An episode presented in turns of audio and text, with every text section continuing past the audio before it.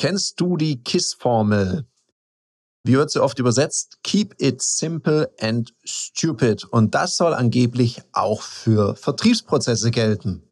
Jetzt frage ich mich gerade, willst du wirklich einen dummen Vertriebsprozess haben? Nein, willst du nicht. Und darum halte ich es lieber mit der Originalversion, nämlich Keep it short and simple. Und ja, das gilt auch für Vertriebsprozesse.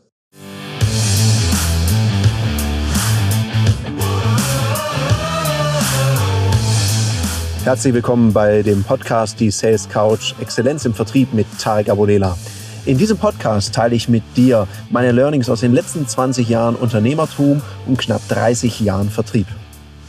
Herzlich willkommen bei einer weiteren Folge von der Sales Couch und heute spreche ich mit dir genau darüber, über kurze und einfache Vertriebsprozesse. Wie komme ich überhaupt drauf? In letzter Zeit kriege ich immer mehr Anfragen hier mit denen mein Team und ich uns beschäftigen, nämlich ob wir uns mal die Automatisierung von Vertriebsprozessen anschauen könnten. Wie kann da KI eine Rolle spielen? Und ja, Automatisierung toll, KI toll und gleichzeitig muss man hier verdammt vorsichtig sein. Was meine ich damit?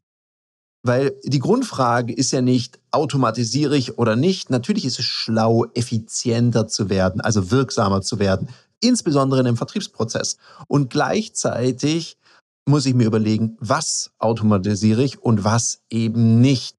Und dann auch mal schauen, was läuft denn gut und was läuft weniger gut. Weil wenn du schon von vornherein einen schlechten Prozess hast, automatisierst du nur eine Sache, einen schlechten Vertriebsprozess. Und das will ja keiner. Weil ne, wenn du Schrott automatisierst, dann hast du Schrott automatisiert. Dann läuft halt dein Schrott automatisch weiter. Und darum sollte vor einer Automatisierung immer ein qualitätssichernder Prozess stattfinden und vor allem davor mal schauen, was genau macht denn der Prozess gerade und wie gut funktioniert der? Weil was du auch nicht machen darfst ist, und das merke ich auch immer wieder, es wird dann so eine Automatisierung rund um die Unzulänglichkeiten einer Zielgruppe. Ich mache mal ein Beispiel gebaut. Also, ne, so eine Zielgruppe, die vielleicht nicht sehr sales-driven ist, die vielleicht ihren Job gar nicht so als Vertrieb, sondern eher in der Beratung sieht und die machen eins falsch, die denken zu viel für den Kunden, entscheiden für den Kunden. So nach Motto, überlegen Sie sich nochmal gut und lauter solche Geschichten. Das haben wir ganz häufig, ich sag mal, in vertriebsfernen Zielgruppen. Ich meine, schlimm genug. Kleiner Fun-Fact, habe ich auch manchmal bei Außendienstmitarbeiterinnen und Mitarbeitern, dass sie dem Kunden sagen, ja, sowas will gut überlegt sein, überlegen Sie sich ruhig erstmal noch eine Weile. Und quasi jemand, der schon eine Entscheidung getroffen hat, nonverbal oder vielleicht sogar verbal gesagt hat, was sind die nächsten Schritte, den dann so in die Verunsicherung reinschubsen, weil Unsicherheit verunsichert ja bekanntlich, ist ja auch nicht okay. Und wenn wir gerade so eine Zielgruppe haben, die jetzt sagt, meine originäre Aufgabe ist ja nicht der Vertrieb, sondern vielleicht die Beratung oder die Kundenbetreuung. Und oft kommen ja Organisationen so auf die Idee, hey, niemand hat so viel Kontakt zu den Kunden wie zum Beispiel unser Innendienst. Und jetzt müssten wir da einen Prozess automatisieren, damit die endlich mal verkaufen. Bringt halt leider nichts, weil was willst du automatisieren? Wenn der Prozess eh schon nicht funktioniert, dann bringt dir da eine Automatisierung halt auch nichts. Und oder die Termintreue ist schlecht. Und dann wird gesagt, okay, wir schicken in automatischer Folge ganz viele Automatisierungsmails raus. Hilft halt auch nicht, wenn schon die verbindliche Terminvereinbarung gar nicht verbindlich war. Weil wir haben zum Beispiel festgestellt, dass wir die Verbindlichkeit von Terminen um 40 Prozent steigern können oder anders gesagt, die No-Show-Quote um 40 Prozent senken können, wenn schlaue Qualifizierungsfragen gestellt werden. Also wenn in der Terminvereinbarung schon deutlich wird, es geht um mich, ich stehe im Mittelpunkt und man wirkt auch viel bedeutsamer, weniger durch die Dinge, die man sagt, sondern die Fragen, die man stellt.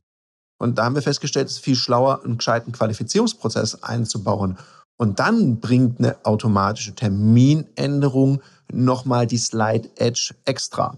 Das ist wie bei jemandem, der kaum Sport gemacht hat, noch nie Sport gemacht hat. Und dann treffe ich den und sagt, ah, Tarek, ja, das mit dem Fitnessstudio ist schön und gut, aber ich mache jetzt Neurotraining. Dann denke ich so, Neurotraining, bau dir doch erstmal ein gescheites Fundament, bevor du mit Neurotraining anfängst.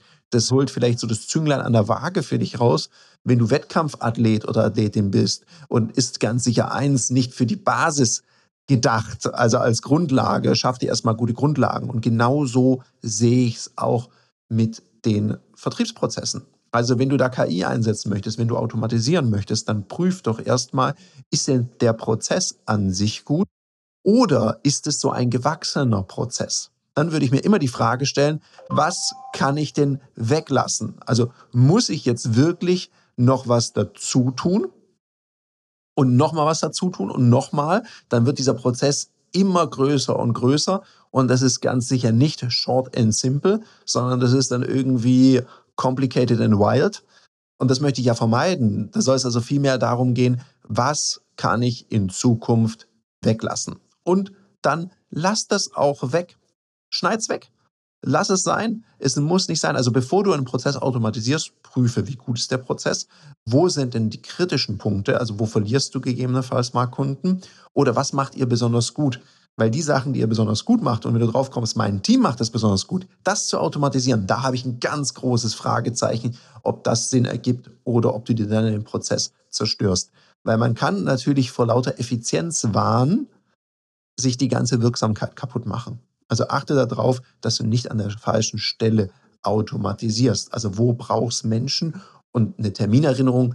Also wenn da jetzt jemand anruft aus dem Vertrieb oder aus dem Innendienst und überprüft, ob jemand seinen Termin noch wirklich auf dem Schirm hat, das halte ich jetzt für unnötig. Sowas kannst du automatisieren. Viel wichtiger wäre, dass die Terminierung gescheit läuft und auf einem hohen Level.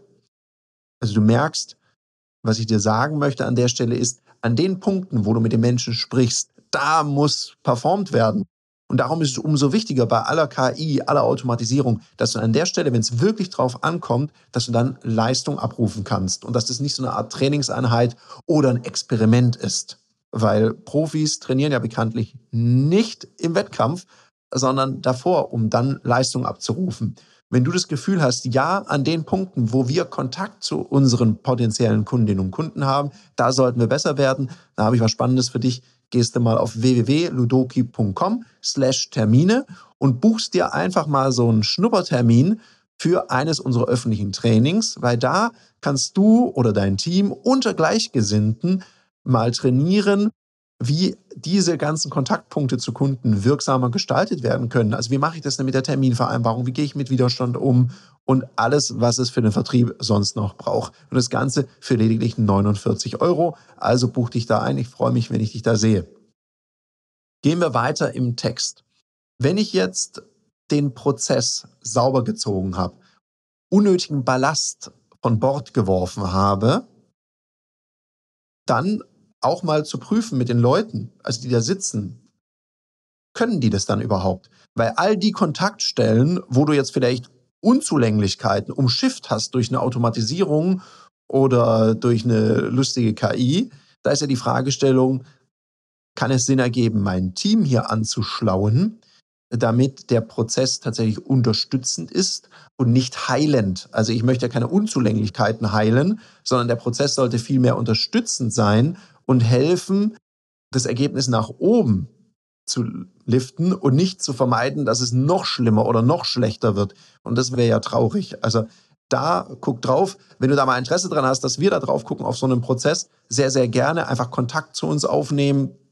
Ich glaube, ich muss hier keine Kontaktdaten droppen, äh, wer Kontakt zu uns haben will, schafft es. Ich glaube, ich bin eine der am leichtesten erreichbaren Personen, wenn man es wirklich, wirklich will. Also von daher einfach Kontakt zu mir aufnehmen. Und dann schauen wir mal über deinen Prozess und dann sind wir eins, wir sind immer sehr, sehr ehrliche und sehr unbequeme Sparringpartner, weil wir natürlich sehr, sehr viel in Frage stellen. Ich immer frage, warum ist das in dem Prozess so? Warum ist es dies? Brauchst du es noch? Oder kann das weg? Also, ich bin ganz gespannt. Lass mich doch mal wissen, wann du das letzte Mal deine Prozesse entrümpelt hast. Und in dem Sinne wünsche ich dir noch einen umsatzstarken Tag. Ich bin raus. Bis zum nächsten Mal. Das war eine Folge von Die Sales Couch. Danke, dass du hier deine Zeit investiert hast und bekanntlich bringt ja die Investition in dich selbst die beste Rendite. Und eins noch, ganz wichtig, vom Zuschauen ist noch niemand Meister geworden. Also, setz die Erkenntnisse, die du aus diesem Podcast gewonnen hast, für dich persönlich um. Wenn dir der Podcast gefallen hat, dann lass mir eine 5-Sterne-Bewertung da, hinterlass einen Kommentar und vor allem abonniert diesen Kanal, damit du in Zukunft keine Folge mehr verpasst. Und wenn du jetzt das Gefühl haben solltest, dass du jemanden kennst, der diesen Content auch unbedingt erfahren sollte, dann teil den mit ihm, weil Sharing is Caring und in diesem Sinne viel Erfolg beim Umsetzen.